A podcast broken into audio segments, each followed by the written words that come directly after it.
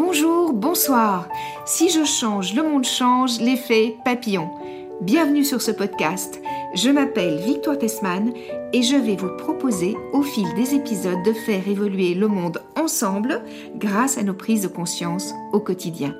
Je ne suis pas une experte. Je choisis simplement de partager mes découvertes et ce que j'ai personnellement mis en place pour faire évoluer mon monde vers le meilleur. J'emprunte à Martin Luther King cette phrase qui est tellement actuelle. Nous n'avons plus le temps de nous reposer sur l'espoir, il est temps de passer à l'action.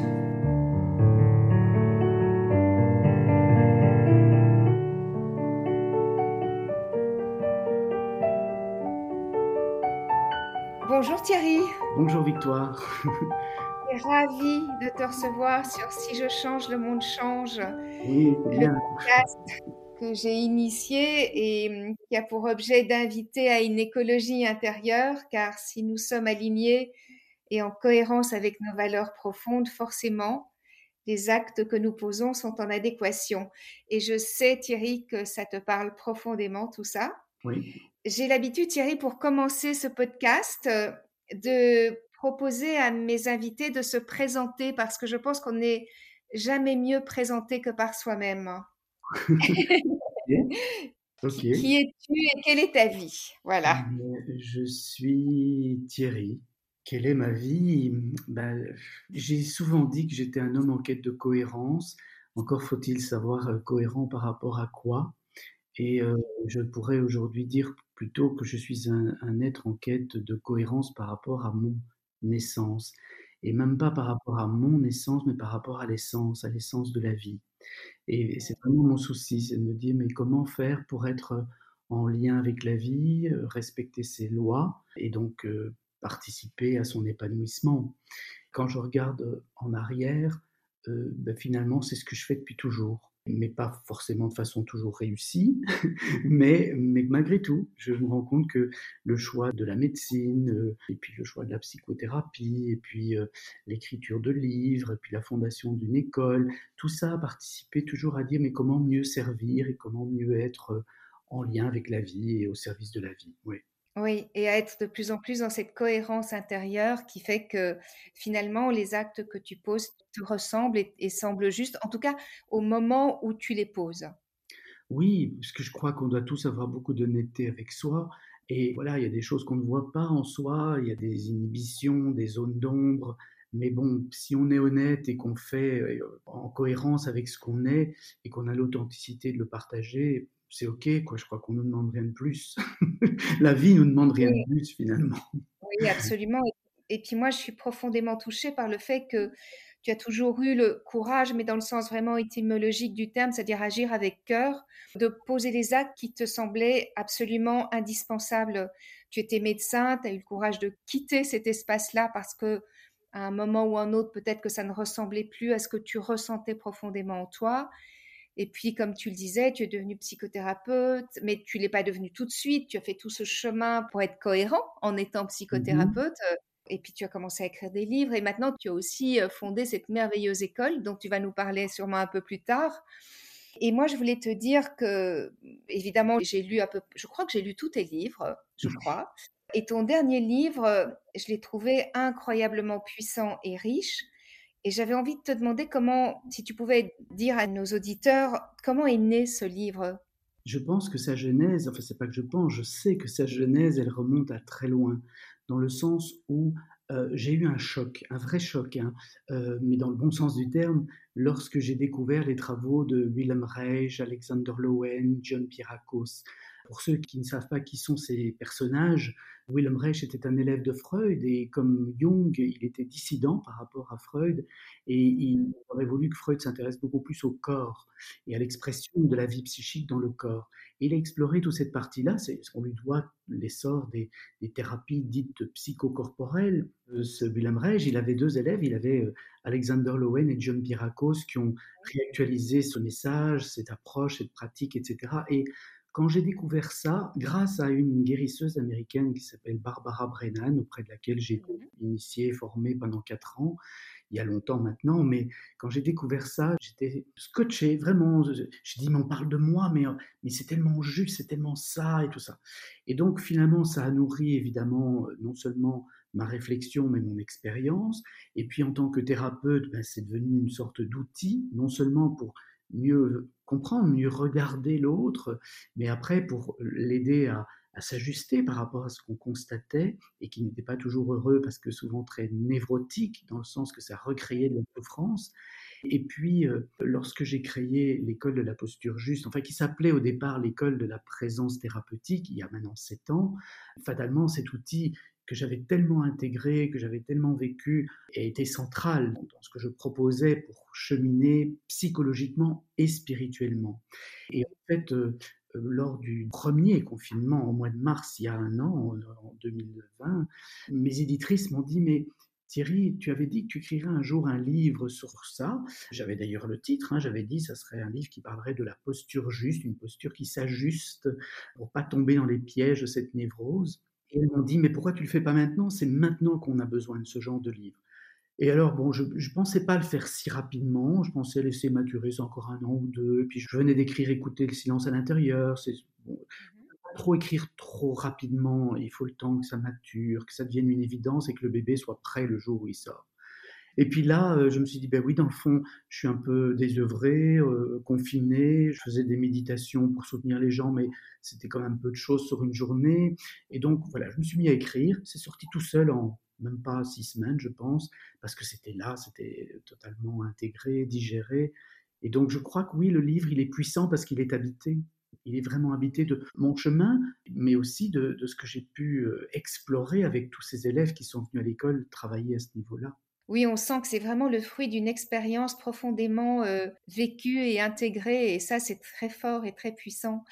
Et dans ton livre, à un moment donné, au début, je pense, tu dis, les crises sont des appels au changement et de formidables opportunités de transformation. Et moi, c'est totalement ce que je pense. Est-ce que tu pourrais développer ce que tu abordes? Parce que comme on est, euh, j'ai envie de dire, dans plusieurs crises pour le moment, simultanément. je, pense qu'on est de la même génération tous les deux. Hein, et, quelque part, euh, moi, depuis mon enfance, j'entends parler de crise. Ma toute petite enfance, parce que je suis né en, 62 et euh, oh, c'était des années relativement heureuses qui semblaient parties vers un développement euh, qui n'allait jamais s'arrêter. C'était un peu l'euphorie. C'était très, très gai d'être porté dans cette ambiance-là. Et puis, on faisait que gagner des choses finalement. Je voyais mes parents qui s'achetaient leur première télévision. Et puis, euh, vers 73, 75, euh, je me rappelle, il y a eu ces crises pétrolières. Et bon, j'étais un petit garçon, mais ça m'a marqué. Et à partir de ce moment-là, je n'ai plus entendu que ce mot-là crise. À chaque journal télévisé, c'était une crise, euh, et puis des crises aussi dues à des conflits guerriers, meurtriers, des famines au Biafra. Enfin, tout ça, ça a bercé ma jeunesse quelque part et ça continue. Et puis là, on se retrouve dans une, pour le coup, une crise qui semble dépasser toutes les autres, même si au départ, moi, je n'aurais jamais imaginé qu'une une épidémie virale qui, somme toute, tue très peu de monde, on parle d'une crise mondiale comme ça, mais la manière dont tout ça a été abordé en a fait une crise gigantesque, une crise de société. Je crois qu'elle révèle la crise de la civilisation même. C'est plus profond qu'une crise de société.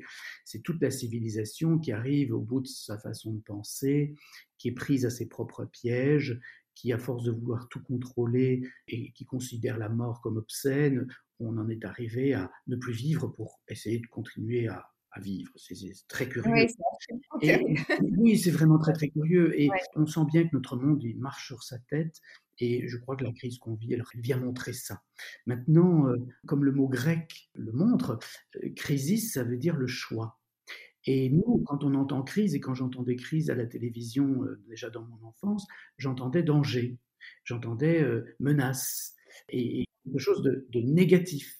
Et en fait, euh, les Chinois, on le dit souvent, mais bon, autant le répéter ici, parce que ça résume très bien la problématique, les Chinois qui n'ont pas une pensée exclusive, ils n'excluent pas une chose au profit d'une autre, ils ont une pensée intégrative, profondément inscrite dans leur psyché, eh bien, ils ont une écriture aussi qui va dans ce sens-là. Et donc, quand ils écrivent le mot crise, ils ont deux idéogrammes qu'ils accolent l'un à l'autre, et l'un veut dire effectivement danger, Le danger de ne pas comprendre les causes qui nous ont amenés dans la crise. Et en même temps, il y a deuxième idéogramme qui dit opportunité, chance. Chance de comprendre ces causes pour les changer et éviter de nous enfoncer plus profondément dans la crise ou, d'en créer d'autres.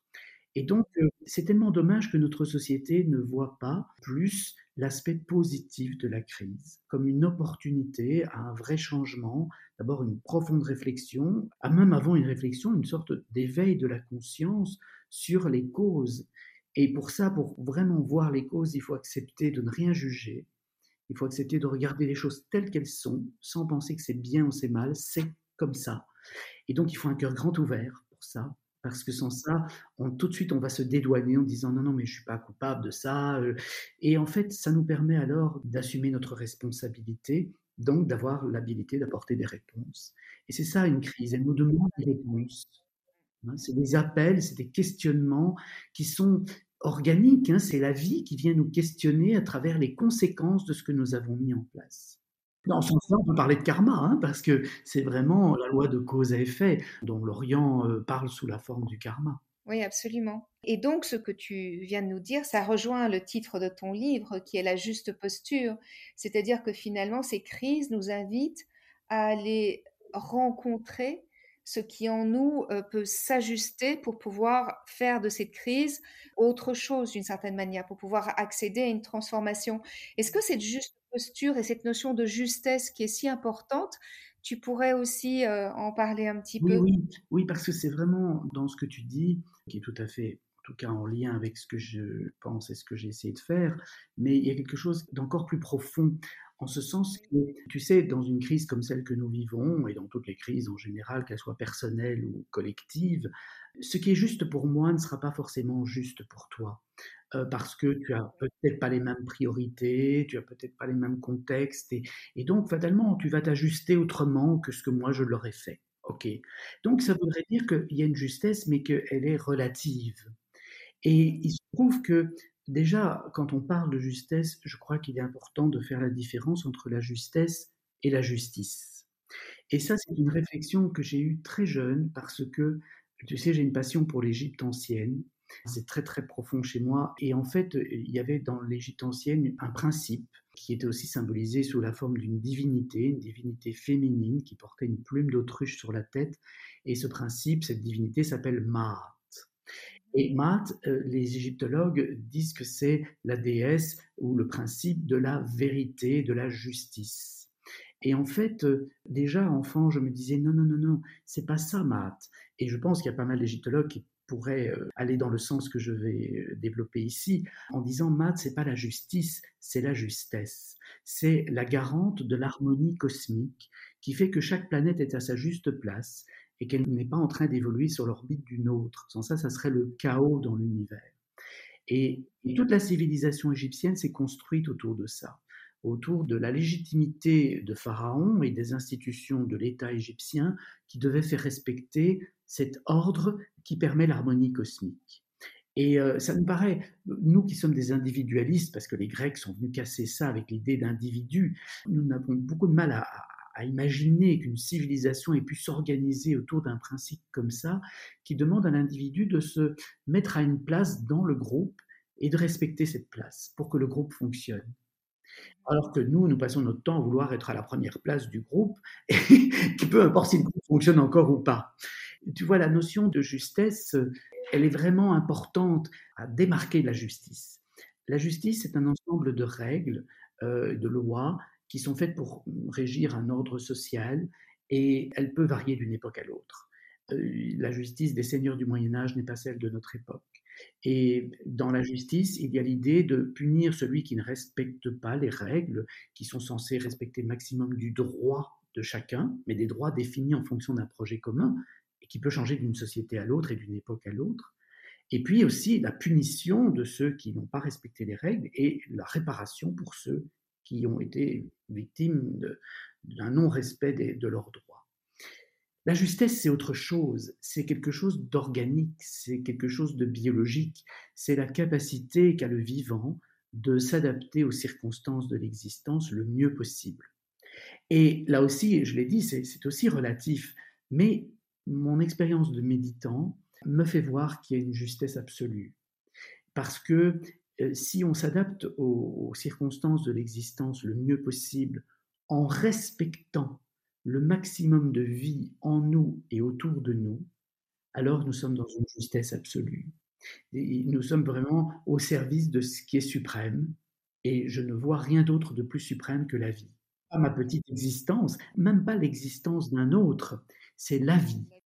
Certaines personnes peuvent être très énervées d'entendre ce propos, mais dans la nature, il y a ce principe. Et nous, humains, nous cherchons à nous affranchir de ce principe. Mais dans la nature, parfois, on sacrifie une vie pour que il y ait le maximum de vie qui continue à s'exprimer à travers le maximum d'individus, par exemple d'un troupeau ou d'une horde d'animaux. Et nous, on dit non, non, non, non, non, non, on doit défendre toutes les vies, mais à force de vouloir défendre toutes les vies, on ne défend plus rien du tout. Et là, c'est une profonde réflexion. Alors, la posture juste, c'est cette posture qui permet, dans le chaos de l'existence, de chaque fois revenir à un endroit où on va respecter le maximum de vie en nous et autour de nous. Et il n'y a pas d'idéalisation à avoir parce qu'il y a bien sûr une loi du moindre mal qui fait que, parce qu'il y a des intérêts divergents, il y a des priorités divergentes, il y a une diversité incroyable dans le vivant et en particulier dans l'humanité, il y aura une loi du moindre mal qu'il faudra essayer d'appliquer. Et puis, euh, il y aura toujours les, grands principes que j'essaie de montrer dans le livre et qui passent par l'enseignement de, des thérapies corporelles qui nous ont montré comment ne pas tomber dans la névrose. Ça passe par un ancrage dans la réalité, ne pas quitter cette réalité, ne pas en avoir peur, et même si elle est dure, même si elle est cruelle. Je n'ai pas envie de dire cruelle parce qu'il n'y a pas d'intention dans la réalité. Elle est crue. Elle peut être très crue. Ils comme cruelle. Mais de rester à son contact, ne pas se raconter des histoires, ne pas se déconnecter de ça. Ensuite, euh, d'être euh, redressé dans cette réalité et convaincu que nous avons des ressources à l'intérieur de nous, ne pas nous effondrer et chercher toujours une réponse à l'extérieur. Et puis, euh, une fois qu'on a fait ça, ben, pouvoir exprimer sa vérité, ne plus avoir peur de justement de perdre des liens qui doivent nous nourrir, parce que on a appris à se nourrir de l'intérieur, alors on peut oser montrer qui on est, dire ses besoins, dire ses limites, et pas s'inhiber. Mais quand on le fait, de rester centré, de ne pas vouloir convaincre l'autre qu'on a raison, de ne pas vouloir lui faire la guerre parce qu'il n'est pas d'accord avec nous. C'est simplement d'être dans le monde et de laisser être la diversité du monde et de, faire confiance que dans cette posture-là, quelque chose doit s'ajuster. Et bien sûr, ensuite, de rester fluide, euh, adaptable, flexible, vivant, donc joyeux. Et quand ces cinq ajustements sont mis en place dans nos vies, qu'on a dépassé les peurs qui empêchaient qu'ils se produisent, eh bien, euh, je pense qu'on est relativement juste et adapté aux situations pour qu'il y ait un maximum de vie en nous et autour de nous. Merci Thierry, c'est tellement précieux tout ce que tu transmets. Dans ton livre, à un moment donné, tu fais vraiment et tu insistes la différence entre la conscience et avoir conscience, par exemple. Et c'est une notion, me semble-t-il, que tu abordais déjà dans Écouter le silence à l'intérieur et que moi j'ai retrouvé en filigrane dans tes précédents ouvrages. C'est-à-dire qu'elle avait peut-être la forme exacte que tu proposes dans ce livre, mais on sent qu'elle est déjà là d'une certaine manière. Est-ce que tu peux nous en dire un petit peu plus? Bien sûr. Et tu sais, euh, Victoire, je pense pas que c'est prétentieux de dire ça parce que c'est bon, c'est la réalité et puis euh, il faut assumer. Mais euh, j'ai cette euh, compréhension-là depuis l'enfance. Je trouve que j'ai une, chance énorme d'avoir été un enfant qui était conscient de ce. Je me regardais vivre. J'étais souvent à côté en train de me regarder vivre et de regarder les autres aussi. Et du coup, c'est vrai que ça a toujours habité, même si c'était pas exprimé aussi clairement, et c'était surtout pas aussi assumé clairement parce que pour moi, parler de, tout ça, je trouvais que c'était peut-être euh, que ça allait créer du rejet ou qu'on n'allait pas comprendre. Ou que... Et donc voilà, j'étais un peu prudent, mais ça habitait quand même les écrits, même La solution intérieure, qui était un livre qui parlait de médecine, et ces approches diverses qui pourraient enrichir notre médecine à travers des approches non conventionnelles, traditionnelles. Et, eh bien, il y avait déjà cette idée-là. Et donc, euh, l'idée, c'est est plus facile à exprimer pour moi aujourd'hui, d'abord parce que je l'assume plus facilement, et deuxièmement aussi parce qu'il y a eu ce que je raconte dans Écouter le silence à l'intérieur.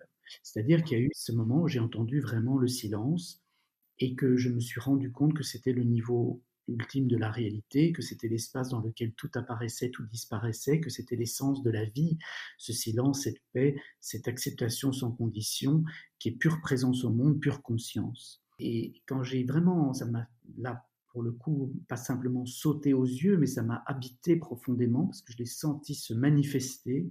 Mais du coup, les mots viennent plus facilement pour parler de ça. Et donc, euh, souvent, je commence en faisant la distinction entre le mental et la conscience. Et en français, c'est pas si facile parce que euh, le mental, déjà, on l'appelle l'esprit, alors qu'en anglais, on ne dit pas le spirit, on dit le mind. Le mental, c'est un dispositif que le cerveau permet euh, pour penser. Et, donc, le mind, c'est tout le processus de la pensée, mais ce n'est pas la conscience. Il y a une conscience intellectuelle qui est la capacité de mettre des mots sur ce que nous vivons, mais la conscience dont je parle ici, c'est quelque chose de beaucoup plus profond qui ne dépend pas de l'activité du mental et qui n'est pas pensée, mais constatation.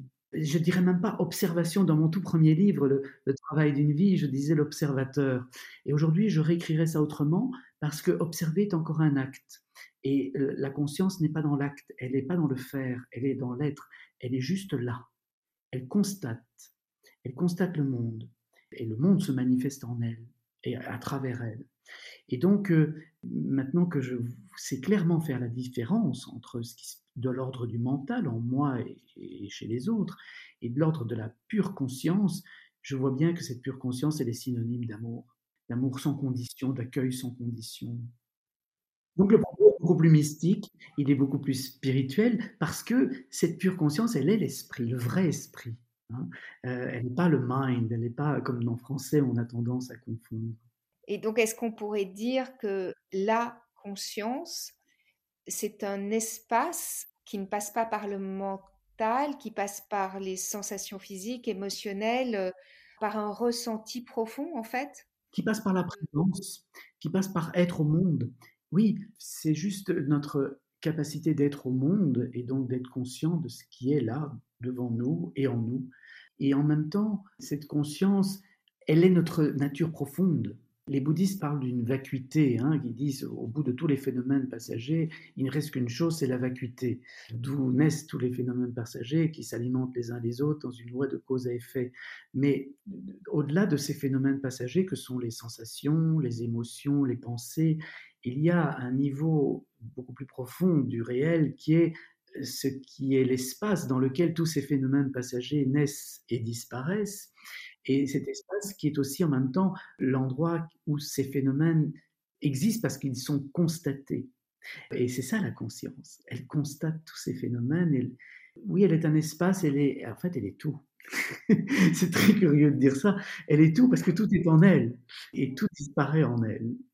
Oui, et c'est vrai que nous sommes dans une société très mentale qui a besoin de comprendre et en fait, c'est quelque chose qui se vit.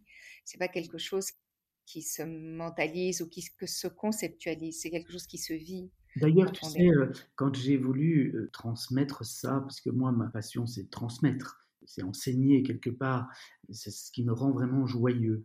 Et c'est ce qui m'a permis d'exister depuis tout petit, parce que j'avais un corps qui n'était pas très vaillant, donc existé à travers euh, cette fonction-là, de transmettre aussi, d'écouter les autres, et, puis bon, mon corps est devenu plus vaillant et, finalement, j'ai transmis l'importance du corps.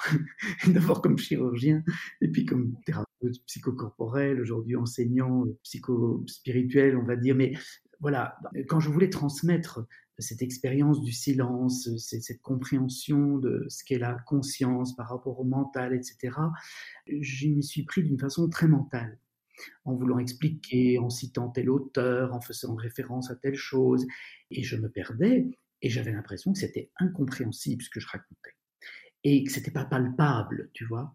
Et euh, j'ai écrit plusieurs versions de ce livre que je voulais intituler Écouter le silence à l'intérieur. Et en fait, euh, j'étais jamais satisfait. Et du coup, ça m'a même plongé dans une vraie crise euh, spirituelle parce que l'ego voulait pas lâcher. Et alors, il se produit ce qu'on appelle une nuit noire de l'âme. Hein. L'âme ne peut plus s'exprimer parce que l'ego est tellement bloqué dans ses fonctionnements qu'il ne laisse pas la vie. Et l'âme, c'est de la vie, elle doit couler. Et donc, euh, voilà, j'ai eu un moment un peu douloureux que j'appelle nuit noire de l'âme, que d'autres appelleraient peut-être dépression, mais Je préfère l'appeler nuit noire de l'âme. C'est moins négatif que dépression et on peut en faire quelque chose de très positif. Et je pense que beaucoup de dépressions, aussi pas toutes, sont des nuits noires de l'âme.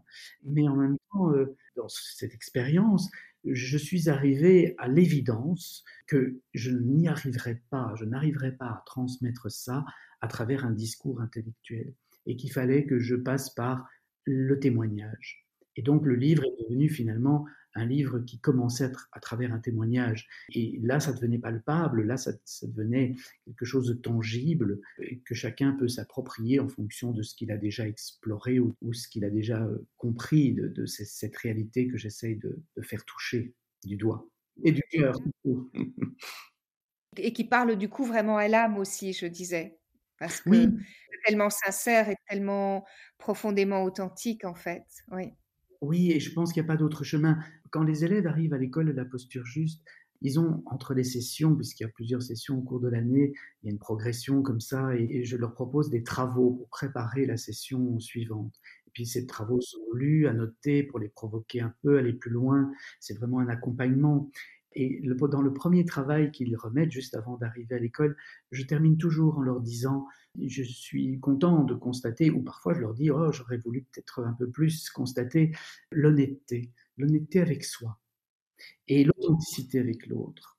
Parce que je pense qu'il n'y a pas de vraie démarche spirituelle s'il n'y a pas donc d'éveil de l'esprit, d'éveil de la conscience, hein, c'est ça pour moi la démarche spirituelle, eh bien il n'y a pas ça s'il n'y a pas cette profonde honnêteté avec soi qui fait que parfois on voit pas tout, mais au moins on ne se satisfait pas de la première explication, on va plus profond, on regarde vraiment qui on est, au-delà de notre personnalité, et après on a l'authenticité de le partager.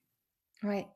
Tu en as parlé un tout petit peu tout à l'heure, mais euh, comment dire, euh, enfin, tu nous donnes vraiment les outils dans ton livre.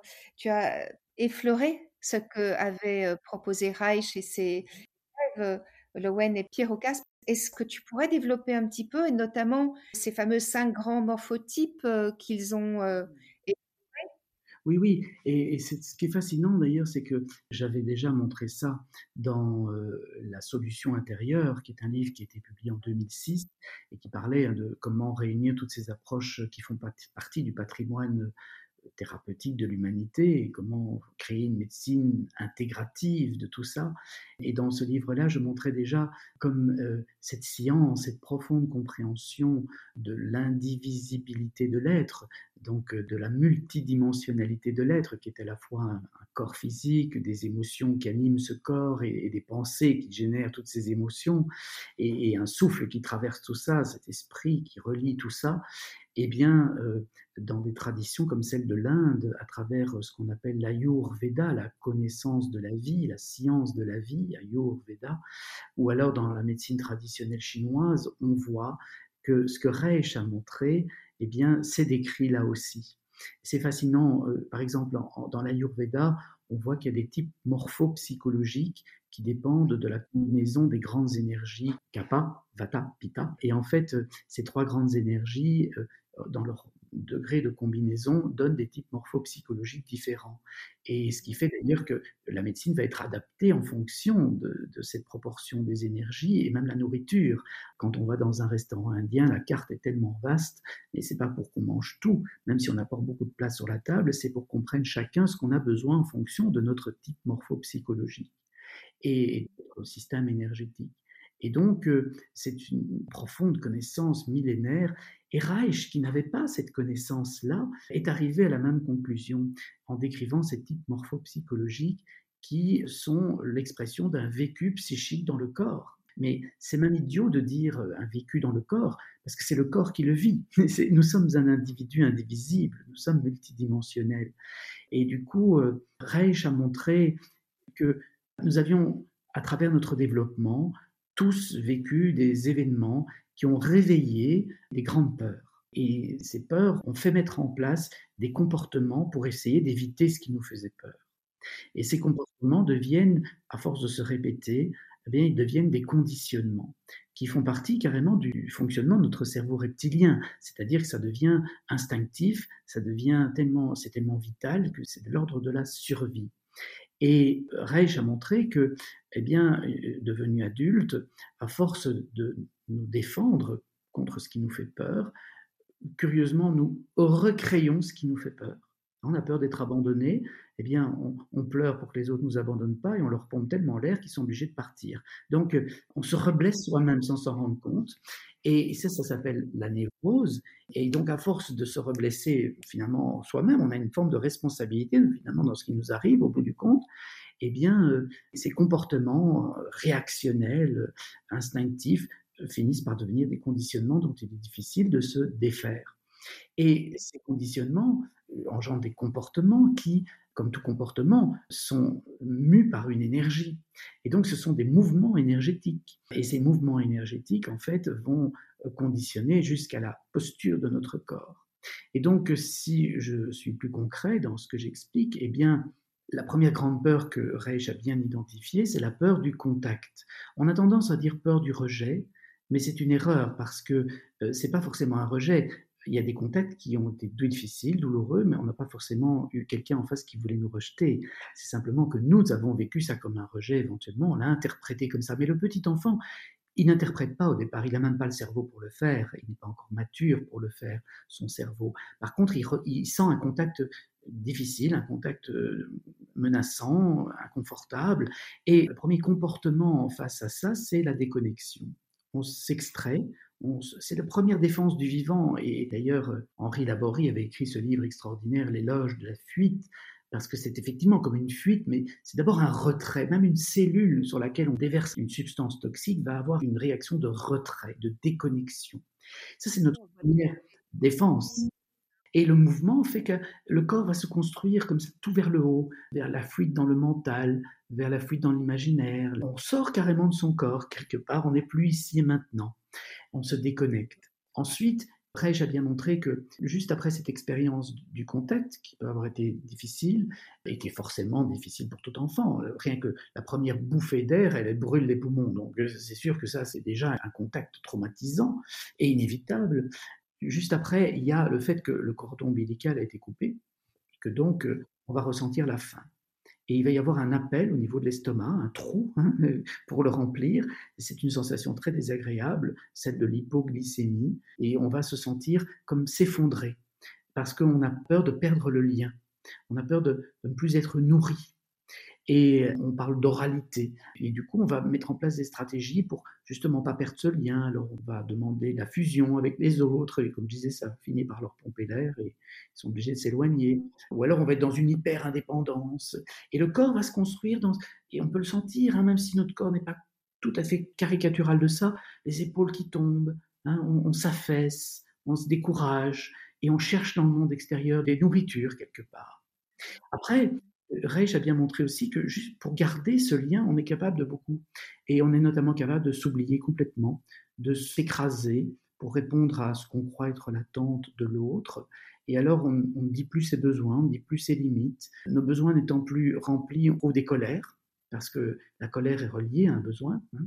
Et du coup, euh, on garde toute cette colère, contient tout, c'est un mouvement de contention et qui finit par nous mettre dans une posture qu'on va appeler masochiste. Parce qu'on se fait mal, on ne dit pas ses limites, donc les autres nous font mal même sans le savoir, euh, on n'exprime pas sa vérité et on râle dans son coin, on rumine et parfois on explose, mais de façon souvent inappropriée à ce moment-là parce que les autres ne comprennent pas, puisqu'on les a tellement habitués à ne rien dire. Et ça, ça donne des corps qui ne sont pas effondrés, mais qui sont en contention et qui prennent même du poids avec le temps, même sans manger grand-chose. Hein. Ils ont des métabolismes qui conservent tout ça, ils ne bougent plus, ils, ils, figent les choses, ils sont dans la procrastination, parce qu'ils luttent contre le monde extérieur en disant non, en faisant non. Ils disent pas non, mais ils font non.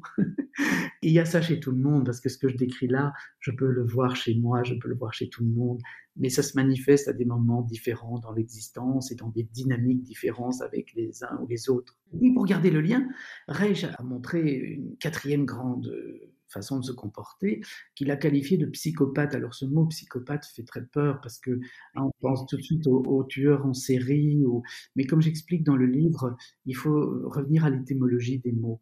Et euh, on parle beaucoup de pervers narcissiques aujourd'hui, et c'est vrai que ça correspond à, ce qu'on appelle la psychopathie, mais cette psychopathie me paraît plus juste parce qu'elle ne rentre pas dans l'idée de perversité, car pour moi la perversité se joue à deux ou à plusieurs, c'est la relation qui devient perverse. il y a un type de comportement et ça crée une perversité parce qu'on laisse ce type de comportement finalement prendre de la place. Et même si on n'a pas pu s'opposer à ce type de comportement au départ, à un moment donné, il faudra bien régler pour que ça qu'on joue plus avec. Plus avec les, gens que l'on qualifie de pervers, mais qui sont d'abord dans une forme de psychopathie. Et d'ailleurs, il y a beaucoup de perversité dans le masochisme aussi, parce que c'est une autre façon de contrôler le jeu qui joue plus la victime, mais qui a une forme de contrôle. C'est très intéressant. Et quand les élèves découvrent ça, parfois ils ouvrent des grands yeux parce qu'ils se voyaient plutôt du côté des victimes et ils se rendent compte qu'en tant que victime, ils ont quand même du pouvoir sur le jeu. Mais c'est très intéressant de, voir ça. Et de nouveau, on peut le voir quand on juge pas, quand on regarde ça le cœur ouvert. Et plus le cœur est ouvert, plus on rit. Plus on regarde avec amour, plus il y a de l'humour. Parce que l'humour est bienveillant, il est réparateur, il est guérissant. Hein. Et du coup, ces psychopathes, eh ben, ils sortent de leur corps, ils sont décentrés, ils veulent contrôler le monde extérieur, ils veulent euh, se rassurer aussi, qu'on leur dise toujours qu'ils sont formidables, ils sont dans la séduction, et quand la séduction marche pas, ils deviennent agressifs, culpabilisants. Ça me fait beaucoup penser, moi, à nos dirigeants. Et nous, je nous vois beaucoup dans notre masochisme pour l'instant. Et, étonnant parce que on est fasciné par les psychopathes qui ont cette espèce de charisme et cette force et, ils nous subjuguent tellement ils ont cette conviction et ça fait des leaders hein, parce qu'il y a des bons côtés à tout ça. Ça peut faire des leaders, mais ça peut faire des dictateurs aussi. Et donc voilà, c'est à nous à reprendre notre responsabilité de nous positionner face aux psychopathes en disant non quand il faut dire non, en, disant quels sont nos vrais besoins, quelles sont nos vraies priorités, et ne pas tout le temps nous plaindre en râlant dans notre coin, mais en ne bougeant pas. Le, corps du psychopathe, c'est un corps très gonflé, hein, la poitrine est très gonflée, il veut impressionner, euh, et c'est impressionnant à voir justement à quel point ces corps sont valorisés dans nos cultures. Et je dis toujours, même les femmes aujourd'hui, euh, les fabricants de soutien-gorge ont constaté que la poitrine augmente de volume de décennie en décennie, c'est assez impressionnant. Et puis quand ça suffit pas, on fait même des implants mammaires. Il y a une façon de pouvoir montrer ce poitrail qui domine la société, mais comme les empereurs romains portaient des armures, ils étaient parfois gringalets, mais ils portaient des armures taillées en V, comme tous les héros de la mythologie américaine, par exemple, les Batman, les Superman, les Wonder Woman, ils ont tous des torses en V qui impressionnent l'adversaire dans une psychopathie euh, qui voit le monde comme un combat et qui entend bien que le et puis, euh, après, il y a cette cinquième trait de caractère que Reich décrit si bien euh, à travers ce qu'il appelle la rigidité, où là, on veut nier tout ce que je viens de décrire. On dit non, non, c'est pas moi, ça. Moi, je suis juste parfait. Moi, je suis lisse. Je suis, euh, hein, je fais pas de bruit. je voilà. Mais c'est une image totalement fausse parce que nous sommes tout ça. Et il faut déjà pouvoir beaucoup ouvrir son cœur sur soi, ne pas exiger d'être cette image lisse, parce qu'on peut se faire beaucoup de mal à, vouloir être tout lisse et tout parfait, et de reconnaître que oui, notre personnalité fait de tout ça, mais que ce que nous sommes vraiment, et ça c'est l'aspect pas que psychologique, mais c'est l'aspect spirituel de la démarche, c'est que ce que nous sommes vraiment, c'est pas cette personnalité que la psychologie décrit très bien. Ce que nous sommes vraiment, c'est la conscience, c'est l'esprit qui voit cette personnalité. Et cet espace, comme tu disais là tout à l'heure, dans lequel on peut faire des choix, des choix de s'ajuster pour ne plus créer cette souffrance, cette séparation, cette névrose qui recrée, qui recrée tout le temps de, du trouble et du chaos. Et puis ce que je trouve très intéressant dans la description que, tu fais là, c'est que on comprend vraiment qu'on porte tous tout ça, j'ai envie de dire. Oui il y a certainement des endroits où on a l'impression de se reconnaître un peu plus, mais que finalement, tout cela est ce que nous sommes dans nos mécanismes de survie d'une certaine manière. Absolument. Et, moi, je me rappelle quand j'ai commencé à regarder cela avec ces lunettes-là sur le nez, je pensais qu'il y avait certains ces traits de caractère, en particulier l'oralité et le masochisme, que je n'avais pas du tout. Et d'ailleurs, j'en voulais pour preuve que les masochistes et les oraux m'énervent. Mais en fait, euh, c'était très caché chez moi. C'était très bien enfoui derrière ma rigidité, hein, le petit garçon parfait, et psychopathe, parce que je savais bien contrôler mon environnement et puis ma schizoïdie où je pouvais me déconnecter et partir euh, voilà sur ma planète. Mais j'avais pas vu mon oralité, mon masochisme. Euh, la conscience s'éveille, eh bien, parce que je dis bien la conscience s'éveille, c'est pas nous qui éveillons notre conscience, hein. c'est la conscience qui s'éveille en nous au plus nous disparaissons, au plus notre mental se calme, au plus notre idée d'être une petite personne séparée qu'on appelle moi-je, c'est-à-dire ego, au plus ça, ça s'atténue, au plus la conscience peut s'éveiller en nous. Et cette conscience, c'est la même en toi, Victoire, c'est la même en moi, c'est la même en, chaque personne qui nous écoute euh, en ce moment. Tu vois, cette conscience n'est pas personnelle, elle est vraiment la réalité, la vie hein, et l'amour.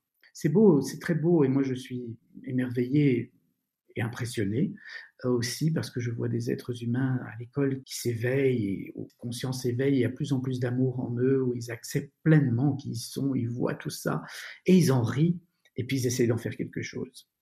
Oui, je me disais en t'écoutant que euh, finalement, pour évoluer et pour être de moins en moins prisonnier de nos névroses et, accéder à, cette liberté d'être, à cette joie profonde, à cet amour avec un grand A, ce qui est formidable dans ton livre aussi, c'est que vraiment tu proposes des pistes, tu proposes des outils même très concrets. Il y a notamment euh, une certaine forme de méditation, parce que la méditation, euh, depuis quelques années, j'ai envie de dire depuis 20, 25 ans, 30 ans peut-être, en Occident, on nous parle beaucoup de méditation. Mais toi, ce que tu proposes, c'est un chemin vraiment très spécifique de méditation que, que j'ai trouvé vraiment passionnant. Ça Oui, t'ennuie d'en parler un petit peu non, non, ou, contraire, parce non? que c'est vraiment quelque chose qui évidemment m'anime et que j'essaye vraiment d'aujourd'hui apporter. Ce n'est pas quelque chose qui m'est spécifique et ce n'est pas quelque chose que j'ai inventé, mais c'est quelque chose qui s'est révélé dans mon parcours à moi et qui est devenu une évidence. Et par la suite, on m'a dit, mais tu sais, en plus, c'est quelque chose qui fait partie des grandes traditions de notre humanité et je l'ignorais complètement.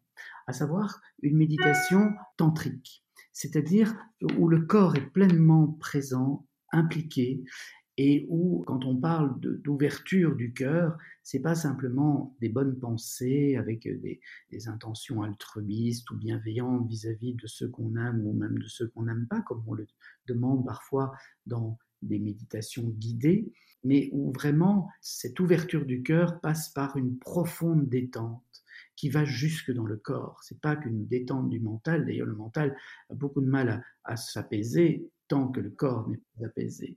Et le mouvement vient plutôt du corps. Donc, plus on va détendre le corps, plus le mental va s'apaiser, plus la conscience va pouvoir s'éveiller. Et donc, cette méditation, elle est puissante, c'est vrai, elle est très simple.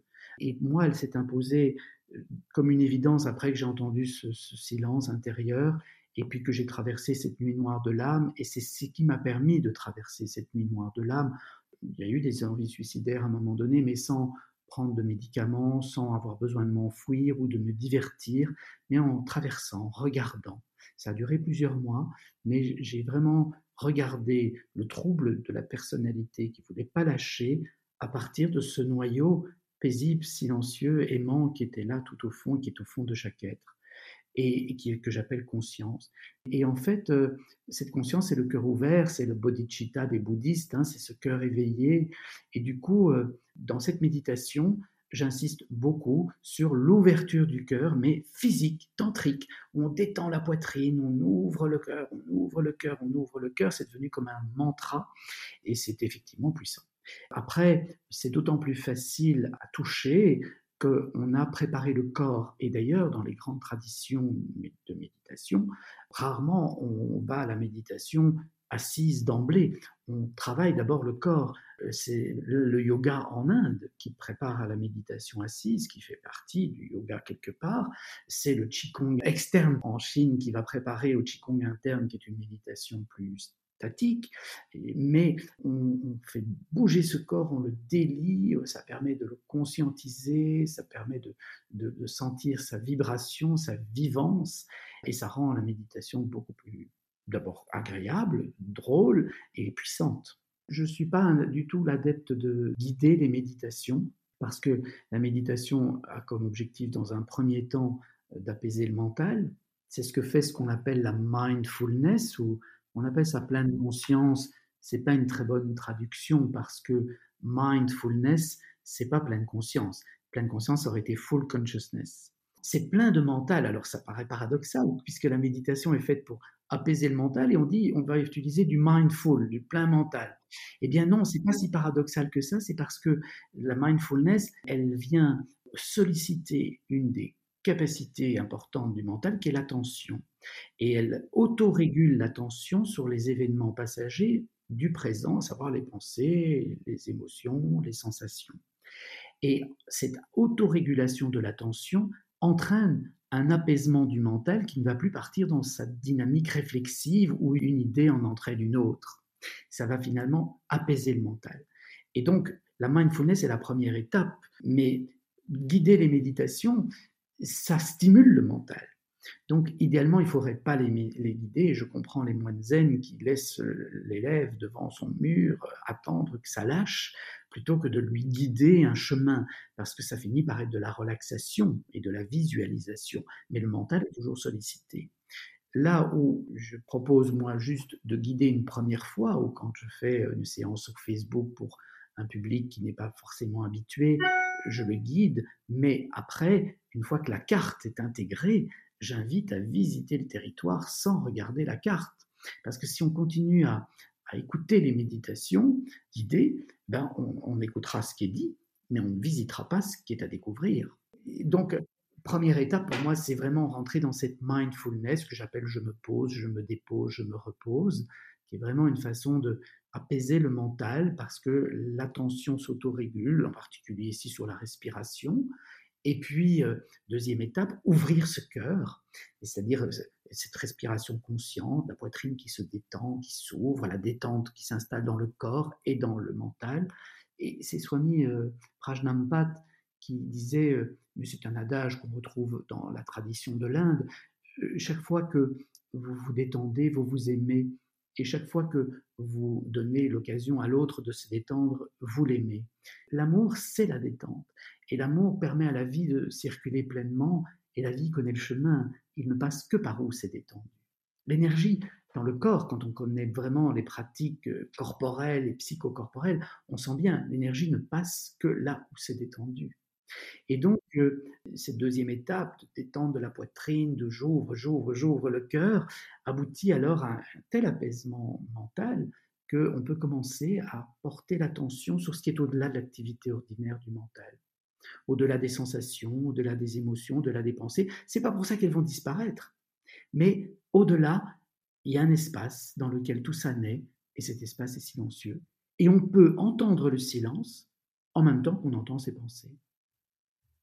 Et plus on focalise l'attention sur ce silence, plus ses pensées, ses émotions, ses sensations s'estompent et, et disparaissent rapidement.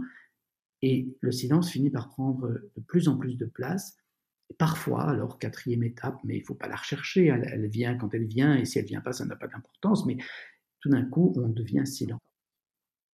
On devient silence, la nature profonde de l'être se révèle. On est juste là. C'est vertigineux. Quand ça se produit, même, euh, le mental s'accroche, hein, parce que tout d'un coup, il dit Mais, mais qu'est-ce qui m'arrive là? Je n'existe plus. Et moi, le sentiment d'être un moi séparé s'évanouit. C'est ce qu'on appelle une expérience mystique. Oui, et c'est là que la conscience prend toute sa place, en fait, d'une certaine manière. Oui, c'est là qu'elle se révèle pleinement. C'est la révélation, c'est l'illumination. c'est une expérience mystique, l'expérience du mystère. Au-delà de l'apparence, au-delà de la vie ordinaire, il y a cette vie extraordinaire qui est la vie de l'esprit, la vie de la conscience, la vie de la vie de la vie, qui est juste là. Et moi, j'adore faire des analogies avec la nature, et c'est vrai que la nature, d'une certaine manière, elle est elle cherche son chemin, elle, mais elle est d'une certaine manière. Et finalement, ce dont tu nous parles, c'est ça, c'est d'accéder à cet espace en allant rejoindre ce qui est. Totalement, totalement. Et, finalement, de se rendre compte que ça explique pourquoi, quand on va se promener dans la nature, quand on est dans la nature, on se sent ressourcé parce qu'on est en contact avec la source. La source, c'est ce silence intérieur, c'est cette conscience, c'est cette vie, pure vie, cette pure présence. Et la nature est par essence dans sa pure présence. Elle ne se pose pas 20 000 questions. Est-ce que je reste? Est-ce que je pars? Est-ce que je construis un building pour me protéger? Est-ce que je remplis mon réfrigérateur pour avoir suffisamment? Non, la nature, elle est là et elle est dans l'instant. Et c'est tellement ressourçant d'être à son contact. C'est comme quand on plonge dans les yeux d'un bébé, dans les yeux d'un nourrisson on entend le silence. On voit bien dans ces yeux-là qu'il n'y a pas euh, ce mental qui est en train d'analyser, de se dire tiens, il y a un bouton sur le nez, oh, tiens, il a coupé ses cheveux. Non, non, non, non. L'enfant n'a pas encore le mental pour ça. Par contre, il a cette capacité d'être au monde, et c'est sans doute pour ça qu'il se développe si vite, c'est qu'il boit le monde, il est là, il accueille tout ça sans filtre, jugement. Et, quand on est face aux yeux de ce nourrisson, on est face à soi, à cette partie la plus profonde de nous qu'on peut appeler le soi avec un grand S. C'est Jung qui euh, parlait de cette partie-là de l'être, avec ce grand S. Et là aussi, dans les traductions euh, de livres anglo-saxons, parfois on s'y perd parce que on traduit le self avec un petit S par le soi. En fait, non, ça c'est le moi. ça c'est le moi, c'est la personnalité créée par le mental qui a besoin de se rassurer quant à son existence et qui dit moi, moi je. Mais en même temps, il y a un soi avec un grand S et c'est pour ça qu'il est important de mettre le grand S. En anglais, parfois on parle de lower self ou de higher self pour faire la différence, ou bien de true self and the false, false self. Mais voilà, rendons-nous compte qu'il y a un noyau de l'être, une essence profonde que nous partageons tous et qui est cette présence au monde. ouais, c'est tellement passionnant tout ça. En fait, ton livre, depuis que je l'ai lu, je l'ai relu au moins trois fois parce qu'il est en même temps euh, très simple et en même temps très dense. Et euh, je l'ai beaucoup conseillé à des personnes que j'accompagne parce que je trouve que tu y donnes des clés. Moi, la sensation que j'ai eue, mais ça rejoint ce que tu nous as partagé en fait, c'est que j'ai pas envie de dire un aboutissement, mais on va dire que tous tes autres livres nous avaient préparé à recevoir ceci en fait. Je me souviens que j'avais été très émue aussi par euh, euh, les confidences d'un homme en quête de cohérence parce que qu'il y avait une telle euh, humilité et authenticité, tu vois, dans ce que tu partageais. Et en même temps, on était déjà là aussi dans cette évolution intérieure et dans cette offrande, en fait, au monde du chemin que tu faisais et, et, de ce qui était possible, de ce qui n'était pas possible. Enfin, bon, bref. Et là, je trouve que dans ce livre aussi, c'est comme si tu nous disais, ben voilà, moi, j'ai cheminé et je suis arrivée à cet endroit-là et j'ai tellement envie de vous l'offrir, en fait. J'ai tellement envie que vous aussi, vous puissiez accéder à cet espace d'amour, de paix, de joie, d'humour. Moi, je trouve que ce livre est un vrai cadeau au monde. Donc, euh, bah, c'est comme si je l'ai vécu. Mais tu vois, euh, en fait, je suis pas sûr que j'ai envie de l'offrir euh, au monde, ça. J'ai envie de rencontrer le monde à cet endroit-là. Parce que je suis convaincu que tout le monde a ça au fond de soi c'est parfois bien caché derrière des personnalités euh, bien euh, cadenassées, bien défendues, mais depuis l'enfance, je suis chagriné de ne pas rencontrer les gens à ce niveau-là, et j'ai parfois été très chagriné de voir que moi-même, je n'étais pas là, et que je ne parvenais pas à y aller et rencontrer les autres à ce niveau-là, ce niveau d'essentiel, ce niveau d'essence. Mais on ne peut pas l'offrir à l'autre parce que c'est en lui. Par contre, l'école, c'était ça. Et un livre comme ça, c'est une invitation à aller vers ça. C'est de dire, on peut mettre en place un dispositif déjà pour réinformer le mental, lui dire, regarde, il y a tout ça que tu ne vois peut-être pas. C'est à ça que servent les livres, je pense. Et puis après, peut-être, viens faire les expériences et va dans quelque chose de très concret, de très pratique, pour voir qu'une spiritualité, une compréhension de l'esprit, de l'être, des choses, ça passe par quelque chose de très incarné. C'est pas juste du discours. Et alors, quand on rencontre l'autre à ce niveau d'être, ben, la vie devient formidable parce qu'il y a, beaucoup, comme tu l'avais dit, beaucoup d'humour, beaucoup de légèreté, beaucoup d'amour. Hein. Ça n'empêche pas de se, friter, de se dire non, de pas être d'accord, parce que nos personnalités sont comme ça, mais on n'oublie jamais qu'il y a un autre niveau. Donc, euh, et c'est lui qui compte. C'est la vie qui est en nous et qui est entre nous hein, et autour de nous. C'est la vie dont nous sommes. Je vais avoir 59 ans dans quelques jours et l'année prochaine j'en aurai 60 et je me dis bah voilà c'est bien. Maintenant je dis pas que j'ai envie de partir, mais si je pars j'ai quand même le sentiment d'avoir plus assumé ce que je pressentais depuis tout petit et de le vivre mieux. Donc euh, c'est bien quoi, ça va. Personnellement, moi, ce que je vis comme un cadeau, c'est cette incarnation de cela. Tu vois, c'est le fait que tu nous montres que c'est possible d'une certaine manière. Et ça, je trouve que c'est un cadeau dans le sens que c'est une bouffée d'oxygène et c'est un espoir formidable. Et j'avais envie de te demander quelque chose qui est un peu personnel, euh, Thierry, et tu es tout à fait libre de me dire que tu n'as pas envie d'y répondre, mais quand on chemine, moi je l'ai observé autour de moi aussi, notre évolution a un impact sur ceux qui nous entourent, sur, sur, ce que nous vivons, sur notre façon d'aborder le monde. Comment toi, tu avais observé ça autour de toi? Comment ça a été reçu? Comment ça a été vécu? Et du coup, comment toi, tu as vécu le comment c'était reçu et vécu? Ah, ben, Je vais répondre à ta question. D'ailleurs, moi, je peux répondre à toutes tes questions parce que je n'ai honte de rien, en fait, parce que j'ai appris à ouvrir mon cœur sur moi. Et donc, je ne peux pas avoir honte on est ce qu'on est, on vit ce qu'on vit, et voilà, pourquoi se raconter des histoires? De toute façon, ce sont des histoires, la réalité, on ne peut pas la changer. Mais en même temps, euh, si je réponds à ta question, il y a eu à un moment donné un sentiment d'isolement, euh, même de solitude ou d'isolement. Parce que, et je crois que beaucoup de gens qui sont sur un chemin comme ça, ils le sentent à un moment donné parce qu'ils ont l'impression que l'environnement dans lequel ils ont évolué ne les comprend pas. Et la tentation à ce moment-là, c'est de vouloir convaincre. Et ça, j'ai compris très tôt, ça ne servait à rien. Donc, je me suis dit, essaye pas de, prêcher, de, de, convaincre, etc. Fais ce que tu penses devoir faire, écris les livres que tu as envie d'écrire, et puis ils prennent ou ils prennent pas. Il se trouve que là, ça a été un peu douloureux par moment, euh, mais il y a certains de mes amis qui n'ont pas compris. Et pourtant, j'ai beaucoup d'amour pour eux et tout ça, mais j'ai bien senti que ça passait pas. Ça passait pas parce que ça venait confronter à des choses qu'ils n'avaient pas envie de mettre, remettre en question ou de questionner tout simplement. Et donc, euh, voilà, ça, ça a été une première chose, et ça m'a même valu euh, dans mon couple euh, j'ai vécu 25 ans dans un couple et j'ai participé à un couple pendant 25 ans et j'ai essayé de le nourrir. Et à un moment donné, il y a eu une espèce d'éloignement parce que fatalement, l'endroit d'où j'essayais de vivre euh, faisait que je pouvais plus forcément accepter toutes les circonstances dans lesquelles notre couple évoluait. Et du coup, ben voilà, ça nous a. J'ai dû faire le deuil de ça et en même temps dire, mais Thierry, si vraiment tu as senti que le plus important, c'est l'amour, et c'est l'amour inconditionnel, alors ça ne doit pas t'empêcher d'aimer d'aimer l'autre même s'il n'est pas là où toi tu es et, ne considère pas que tu es un endroit meilleur ou supérieur, tu es un endroit, ne le renie pas et puis l'autre il est un autre endroit et ne renie pas ça non plus et puis voilà. Après, ce que j'ai constaté, c'est que si on assume et plus on assume, plus il y a de fous pour venir euh, délirer avec toi. Donc, euh, j'ai perdu des gens quelque part. Perdu n'est pas le mot, mais enfin, il y a des gens qui, ont un peu disparu du paysage, mais en même temps, il y en a plein d'autres qui sont arrivés. Et du coup, voilà, aujourd'hui, je suis quelqu'un d'assez joyeux parce qu'autant dans mon enfance, le contact avec les autres n'était pas simple parce que je ne me sentais pas compris ou que j'avais peur de leur réaction et que j'avais une immense sensibilité. Mais en même temps, aujourd'hui, je suis au milieu de beaucoup, beaucoup de monde.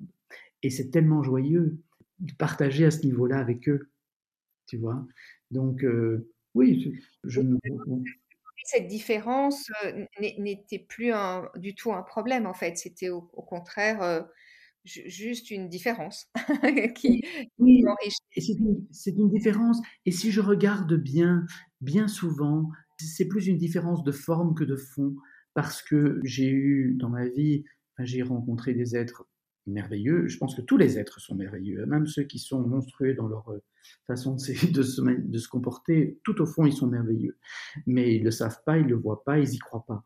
Mais en même temps, euh, j'ai eu beaucoup de gens merveilleux autour de moi, et même s'ils ne sont pas forcément d'accord ou qui ne comprennent pas forcément certains choix ou certaines démarches, on ne s'est jamais fait la guerre, et en les observant bien, je peux voir qu'ils vivent certaines choses que je vive, mais ils n'expriment pas toujours comme ça, ou ils n'en sont pas toujours conscients, ou ils n'ont pas besoin d'en parler, ou ils n'ont pas besoin de le verbaliser. Voilà, l'essence humaine, elle est la même chez tous. C'est là que je regarde les êtres humains aujourd'hui même si je ne veux pas me présenter sous une forme idéalisée, euh, même si je peux être très énervé par certaines personnes, très agacé, parfois très en colère. Mais voilà, je regarde mes colères, je dis bon, bah, c'est que tu as un besoin qui n'est pas rempli, qu'est-ce quel est ton besoin, Thierry? Et puis, puis j'essaye de le remplir, euh, mais pas forcément avec les gens qui me mettent en colère, parce qu'il y a des personnalités avec lesquelles ça peut pas, eh ben, ça peut pas, c'est pas grave. Rien n'est grave, tout est important tout vaut la peine d'être regardé, d'être compris, d'être accueilli, d'être aimé, mais, rien n'est grave. Mmh oui, c'est important, ça, c'est vrai ce que tu dis, absolument. Merci Thierry. Je avoir ton avis sur un sujet très très actuel qui est tout à fait en lien avec ce que tu avec ce que tu proposes, avec ce que tu décris, me semble-t-il. C'est euh, on parle beaucoup de changement climatique et des conséquences sur la nature et donc sur tous les règnes que ce changement euh, génère ou va générer, avec des flux migratoires, de la pauvreté, euh, des pertes de biodiversité, l'anéantissement de la diversité végétale, animale, des épuisements de ressources. Quel est ton regard? Comment, de ton point de vue, agir avec cohérence face à cela? Oui. Oh, c'est magnifique comme question. Hein. parce que c'est vraiment essentiel et je vais peut-être euh, heurter certaines personnes dans la manière dont je vais y répondre, mais d'abord, je ne pense pas que le problème soit le réchauffement climatique. Dans le sens où, euh, je vais même être plus précis que ça, j'ai le sentiment que euh, ce réchauffement climatique, la part de l'humain, certes, elle est réelle, mais elle n'est pas déterminante. Je crois qu'on est dans un cycle de l'évolution de notre planète et il y en a déjà eu de ces cycles avec des aires glaciaires ou des aires très chaudes et, et que voilà, ça fait partie.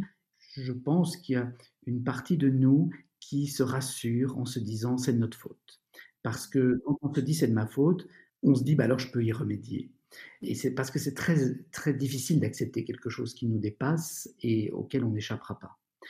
Les enfants font ça. Les enfants, quand quelque chose de négatif arrive dans leur existence, ils ont souvent tendance à s'en vouloir. Euh, j'ai accompagné des enfants qui avaient perdu leurs parents dans des accidents de voiture et je voyais la culpabilité parce qu'ils pensaient que c'était de leur faute. Le fait qu'ils n'aient pas dit au revoir à leurs parents juste avant et tout de suite ils se culpabilisaient, mais ça leur donnait aussi comme l'impression qu'ils pourraient les faire revenir. Moi, je crois que déjà, il faudrait, face à cette question climatique, se dire, OK, nous avons quelque chose à faire pour euh, éviter euh, tout ce qui peut aggraver cette crise climatique, mais voyons que c'est quelque chose qui est beaucoup plus grand que l'activité humaine et qui dépend pas que de l'activité humaine, et que plutôt que de vouloir lutter contre le réchauffement, parce que c'est encore hein, un acte de peur, un acte très névrotique, lutter contre le réchauffement, plutôt que de faire ça, il faudrait se dire comment on va faire pour vivre avec le réchauffement. Et aujourd'hui, je me demande si on réfléchit assez à ça, parce que déjà, on n'arrive pas à mettre en place les mesures qui pourraient empêcher éventuellement le réchauffement de se produire, mais je pense que quand on est très honnête au niveau scientifique, on sait que même avec ces mesures, on n'empêchera pas le réchauffement de se produire. Et donc, une fois qu'on a accepté l'idée qui va se produire, comment on fait pour vivre avec ce réchauffement? Alors quand je disais que c'était peut-être pas le réchauffement le problème principal, c'est que aujourd'hui nous sommes très nombreux sur cette planète. C'est impressionnant. Moi, je parlais de l'Égypte là tout à l'heure. Mon premier voyage en Égypte, j'avais 24 euh, ans. Il y avait euh, moins de 50 millions d'habitants en Égypte à l'époque. Et euh, Aujourd'hui, j'ai 59 ans, donc euh, c'est 25 ans plus tard, et en fait, il y a euh, plus de 100 millions d'habitants en Égypte. Donc c'est énorme, cette démographie, euh, et c'est partout sur la planète. Ce qui veut dire que le réchauffement va avoir des conséquences d'autant plus difficiles à gérer qu'on est très nombreux.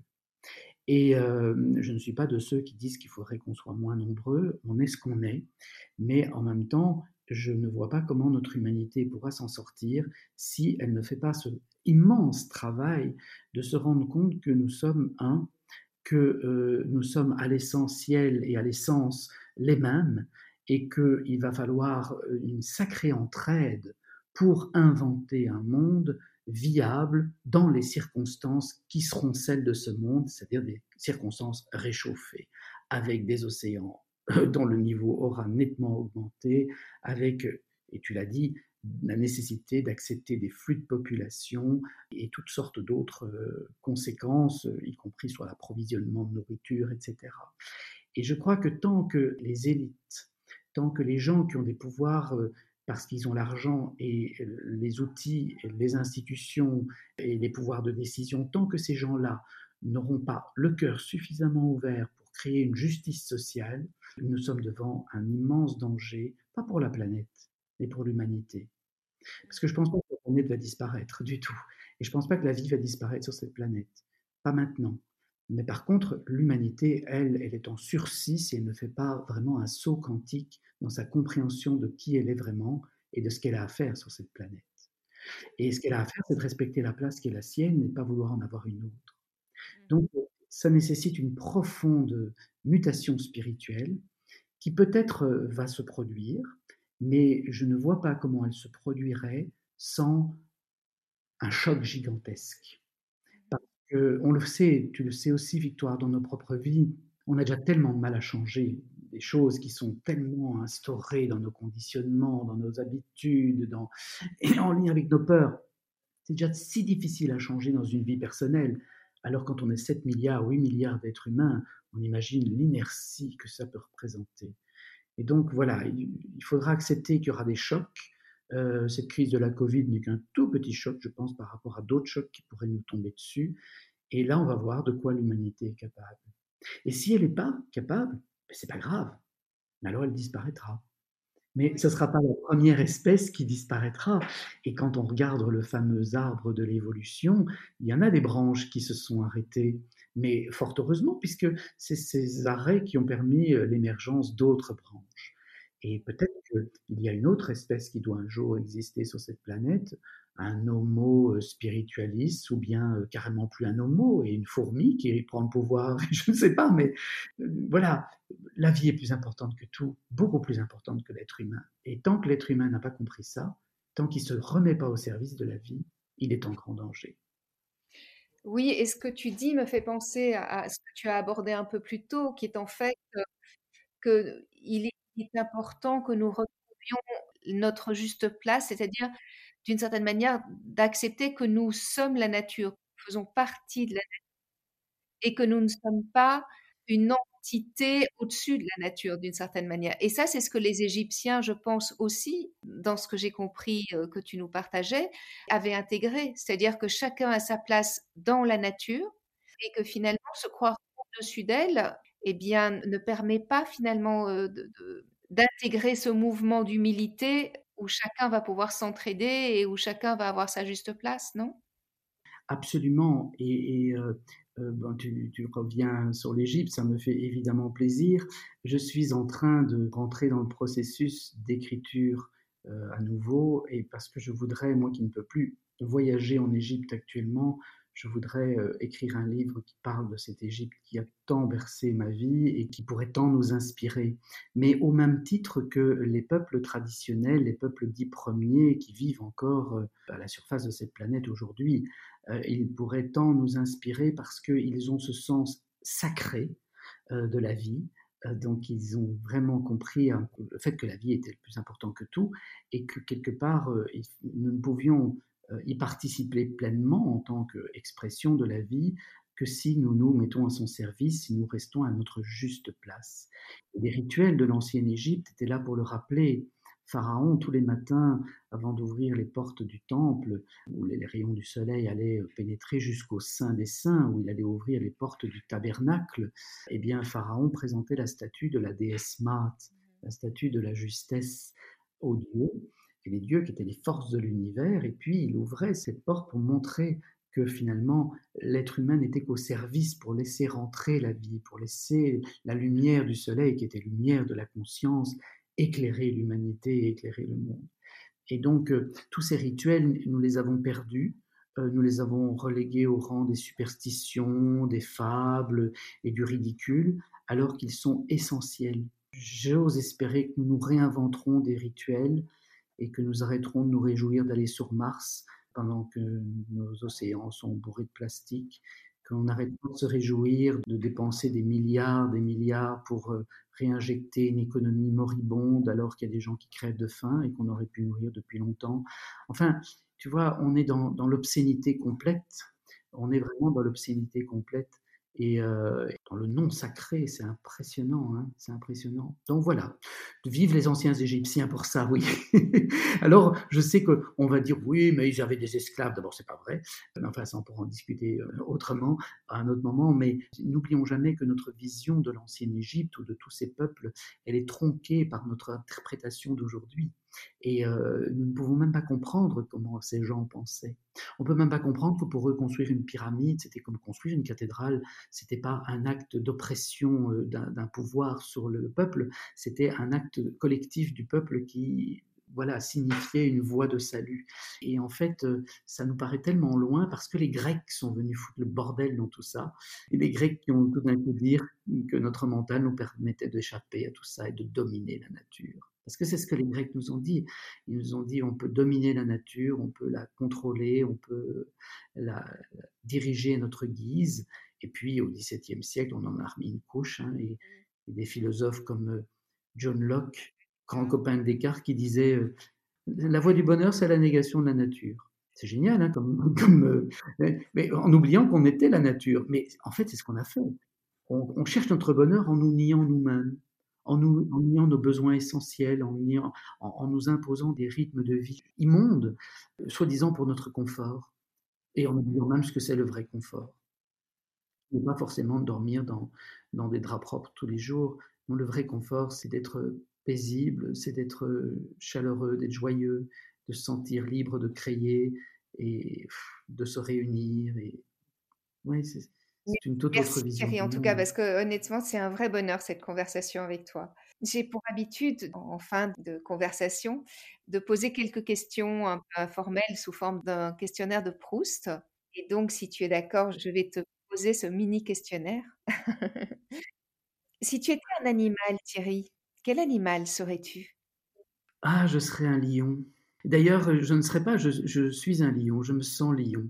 Mon signe du zodiaque est le taureau, mais mon ascendant est lion et je me sens lion. Je me sens comme ça, heu, relativement tranquille, mais avec une immense j'en ai dans le moteur, quoi. Il faudrait pas que je m'ennuie parce que je peux rugir et voilà et en même temps, heu, cette force tranquille m'inspire beaucoup. Heu, ouais, je me sens assez lion ou lionne, hein, d'ailleurs, heu, la lionne est peut-être plus courageuse que le lion, je l'aime peut-être mieux. C'est Sekhmet chez les anciens Égyptiens. Oui et puis moi je sais qu'en astrologie, on dit aussi que le lion, quand il est dans le meilleur de lui-même, hein, il est vraiment dans son rayonnement d'une certaine manière, mais pour apporter, heu, d des choses au monde quoi. Pas du tout dans le sens égotique, mais dans le sens, heu, de partage et et de protection même d'une certaine manière. Oui, tu sais, je pense que vraiment aujourd'hui on manque de leaders. Alors non pas que je vais me considérer comme un leader parce que c'est pas moi qui peux décider si je suis un leader. Mais en même temps, pour moi un leader c'est quelqu'un qui a une vision et qui peut repérer chez les autres, heu, ce qui pourrait être au service de cette vision et qui peut fédérer avec son enthousiasme et souvent son charisme aussi, mais son enthousiasme, il peut fédérer toutes ces énergies autour du projet commun pour que la vision se manifeste et on manque de leaders sur notre Oui, planète. absolument. Mais dans la jeune génération, moi j'en ai rencontré beaucoup pour le le livre que j'ai écrit et pour ce podcast, il y a des des leaders exceptionnels. Oui. Et là, Darwin avait certainement raison en disant que l'évolution ne se fait que dans la nécessité. Et donc, heu, voilà, la nécessité est criante aujourd'hui, donc oui, on a besoin de leaders. On a besoin de despotes éclairés, dans le bon sens du terme. On a besoin de rois de droit divin. Mais le roi de droit divin, moi j'aimais ce film de Eric Viali, je crois, heu, qui s'appelait, heu, Himalaya, l'enfance d'un chef, où on voit ce peuple des Dolpo dans l'Himalaya. Et il y a un jeune qui se révolte contre le vieux, qui est le chef et puis finalement il n'en fait qu'à sa tête. Et à un moment donné, il se retrouve coincé dans une situation et le vieux, plutôt que de le punir en lui disant: «Tu vois, j'avais raison», il l'élève et il lui dit: «Oui, tu as raison, c'est toi qui es la force du chef aujourd'hui et c'est toi qui qui va me remplacer, mais rappelle-toi une chose, c'est que les peuples obéissent aux chefs, mais les chefs doivent obéir aux dieux. Et C'est le vent, parce que dans le film, euh, voilà, le jeune n'avait pas voulu écouter les astrologues qui avaient prédit une tempête et il est allé, il était, pris dans la tempête. Et en fait, euh, je pense qu'aujourd'hui, on a besoin de ces despotes, de ces droits, de droits divins qui rendent compte à Dieu, donc de gens qui ont une vraie spiritualité. Dieu, moi, n'est pas une personne, Dieu, c'est la vie, c'est les lois de la vie et qui comprennent les lois de la vie et qui arrêtent de vouloir être au-dessus et de les manipuler, fût-ce à coup de manipulation génétique, de vente d'OGM et autres euh, joyeusetés débiles de notre Oh là là, comme cette conversation pourrait encore durer des heures tellement elle est passionnante. Et alors si tu étais un arbre, Thierry, quel arbre serais-tu? Un jingo, un jingo biloba, heu, pour 2 raisons. D'abord parce que j'ai habité pendant 20 ans dans un endroit où il y en avait un juste devant ma fenêtre et ça a été mon meilleur, pas mon meilleur, mais ça a été un très, très bon ami à qui je parlais tous les jours. D'ailleurs, il a pris des proportions gigantesques jusqu'à gêner le voisinage, mais je pense qu'en lui parlant, ça ça lui donnait quand même beaucoup d'énergie et ce jingo, heu, à chaque saison d'automne était vraiment un cadeau, c'était de l'or et, puis c'est un arbre qui a traversé tellement, tellement de, de, d'âges de notre terre et qui résiste, hein, je ne sais pas si tu sais, on dit que c'est un arbre qui résiste tellement bien à la, à la, pollution que dans les rues de New York, on l'a planté parce qu'on s'est rendu compte que c'était un des seuls qui survivait vraiment bien. Mais voilà, oui, un jingo pour ce côté euh, sage, ancestral, euh, non pas indestructible, mais imperturbable. Et si tu étais une fleur ou un autre végétal? Ah, si j'étais une fleur, je serais un lotus. Je serais un lotus et euh, un lotus comme les Égyptiens en avaient, tu vois. Euh, ces lotus qui symbolisaient la renaissance du soleil, ou en tout cas le réépanouissement du soleil tous les matins. Euh, ces lotus qui se nourrissent dans la vase, hein, qui vont chercher profond dans le fond du lac, qui vont chercher les nutriments dans quelque chose qui est finalement pas très glorieux, mais qui à la surface euh, manifeste quelque chose de tellement beau, tellement harmonieux, tellement... Ouais, c'est magnifique tout ça symboliquement. Et si tu étais un minéral? Ah, je serais... Euh, alors là, j'hésite entre deux. Ouais, mais non, parce que j'hésite entre une améthyste et, ou un cristal de roche, et, mais euh, je serais un cristal de roche je serais un cristal de roche et, pas forcément tout transparent, mais c'est justement ce que j'aime chez le cristal de roche. D'abord, c'est sa forme qui est comme un obélisque, hein, qui est comme un rayon de soleil qui descend sur Terre. J'en ai un devant moi, c'est pour ça que je le regarde pendant que je te parle. Et en même temps, il n'est pas complètement transparent, il y a plein d'impuretés à l'intérieur et, j'aime bien. C'est ce qui lui donne tout son intérêt. C'est cette transparence, mais qui montre aussi euh, tout ce qui peut paraître impur et qui fait le relief et la beauté de la vie. Alors ma dernière question va peut-être t'étonner un peu, mais si après cette vie, tu décidais de te réincarner sur cette planète, quel serait le monde que tu aimerais découvrir? Oh là là, euh, ben, le monde dont on vient de parler, euh, on en a parlé en, en, dénonçant du négatif dont on veut plus et, en montrant un positif qui pourrait être en tout cas un lumineux on pourrait espérer, mais ce serait un monde où il y ait une vraie fraternité. Euh, je suis même pas sûr que, avec le conditionnement que j'ai aujourd'hui, parce que je suis un produit de ma, culture, de ma civilisation, de, de, mon époque, je suis même pas sûr qu'avec le conditionnement que j'ai aujourd'hui, je serais capable de vivre dans ce monde-là. Il faut par honnêteté de le reconnaître, mais je, en idéal, je rêverais d'un monde où, la fraternité, et au moins pour commencer, je pourrais être beaucoup plus fraternel, beaucoup plus en lien, mais en lien à l'essentiel et, dans cette justice sociale, mais plus que sociale, dans cette justice de la vie, dans cette justesse de la vie où chaque élément est respecté et a les possibilités d'épanouir le maximum de la vie qui est en lui. Oui, donc voilà, un monde comme ça. Euh, et euh, Parfois, on voit ça dans des films de science-fiction, qu'il y a des planètes où ça existe. Pourquoi pas hein? On n'est pas encore là. Hein? On n'est pas encore là ici, et peut-être qu'on n'y sera jamais. Mais si je devais choisir, oui, ce serait ça, évidemment. Je voudrais expérimenter. Juste pour voir comment ça se passe. Parce que je crois qu'on peut même pas s'imaginer comment ça se passe. Si on m'intéresse beaucoup, en tout cas. Ne fût que pour comment ça se passe, comme tu dis j'aimerais beaucoup te laisser la parole pour clôturer euh, notre conversation et je me demandais si tu aurais euh, accepté de nous lire cette euh, dernière partie de ton livre où tu parles à la première personne que tu intitules Se réjouir parce que voilà, je trouve que c'est une jolie façon de clôturer notre conversation. Ah oui, c'est le dernier paragraphe du livre, ça, page 274. Ok, se réjouir. Arrivé au terme de cet ouvrage, je me pose, je me dépose, je me repose. J'ouvre mon chakra du cœur en respirant profondément, j'écoute le silence qui est en moi, je vois la part rigide de ma personnalité qui est contente d'être parvenue au bout du processus d'écriture et d'avoir réussi à exprimer ce qu'elle voulait transmettre d'une façon rigoureuse et structurée.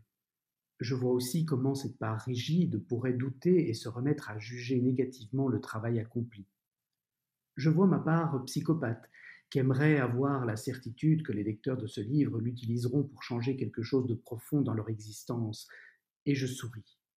Oui, je souris. Je suis tendrement amusé de constater tout cela et profondément joyeux de me sentir en lien avec vous, à l'essentiel, dans le doux silence du cœur. Même si je ne vous connais pas, je peux partager cette joie avec vous, la joie d'être vivant, tous ensemble, sur cette merveilleuse planète qu'est la Terre ancré, redressé et rempli depuis l'intérieur, ouvert, centré et détendu, je me sens prêt à essayer d'adopter un instant après l'autre ce que désormais nous pouvons appeler la posture juste, en comprenant ce que cela signifie. Merci d'avoir accueilli ce que j'avais à partager avec vous. Puissiez-vous être guidé par la lumière de Thoth et avoir le cœur aussi léger que la plume de Mahat. Je vous souhaite le meilleur sur le chemin. Tots et Matt sont mes deux amis depuis l'enfance. Tots, c'est euh, le babouin, mais aussi l'ibis. Il est représenté par la lune. parce que c'est la lumière du soleil, la lumière de la conscience qui éclaire dans la nuit. C'est le Dieu de la sagesse, c'est le Dieu qui a inventé l'écriture, c'est le Dieu des guérisseurs.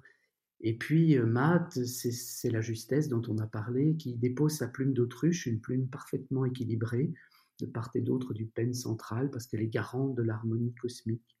Et elle dépose cette plume d'autruche dans le plateau de la balance, où le défunt vient porter son cœur, et son cœur est le siège de la conscience. Mmh.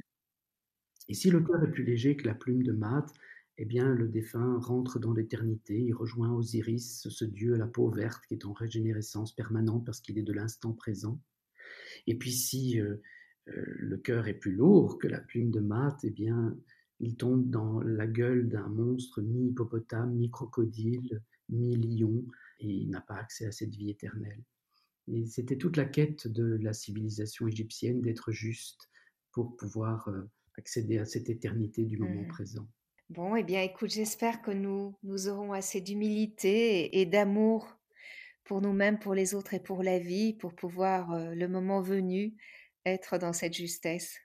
Oui, de toute façon, c'est De Gaulle, je pense, puis il y en a d'autres qui ont dû dire ça, mais qui disait euh, euh, l'être humain ne révèle que ce qui est grand en lui que quand il est dans des circonstances exceptionnelles, voire difficiles. Et euh, bon, c'est peut-être pas exactement ces mots-là qu'il a utilisés, mais je pense que c'est ce qu'il a voulu dire. Et effectivement, nous allons vivre, on le sent bien, des, circonstances un peu difficiles, inhabituelles, en tout cas qui changeront de, des certitudes dans lesquelles nous étions enfermés. Et je pense qu'on peut révéler la grandeur et la profondeur de notre humanité à travers ça. Et bien, sur ces belles paroles, je te remercie infiniment. Je te souhaite le meilleur et merci encore pour ta générosité et, pour ce temps que tu nous as offert, Thierry. Merci beaucoup. Merci à toi, Victoire, et merci aussi pour se changer, pour changer le monde, parce que c'est vraiment ça. Hein. ton livre le résume tellement bien. Enfin, c'est pas qu'il le résume, il le réexprime d'une certaine façon tellement bien. Euh, changeons pour changer le monde, oui. Mais révélons ce qu'il y a le plus lumineux en nous pour que le monde soit oui, lumineux. Absolument. Merci. À bientôt. Voilà. J'ose rêver qu'au fil des semaines, nous créerons ensemble un grand mouvement citoyen et humaniste qui prendra sa source dans nos envies du meilleur je compte sur vous pour m'envoyer des infos que je partagerai sur ce qui se fait près de chez vous, sur ce que vous avez mis en acte vous-même, sur ce que vous avez découvert et qui vous démontre que tout est possible.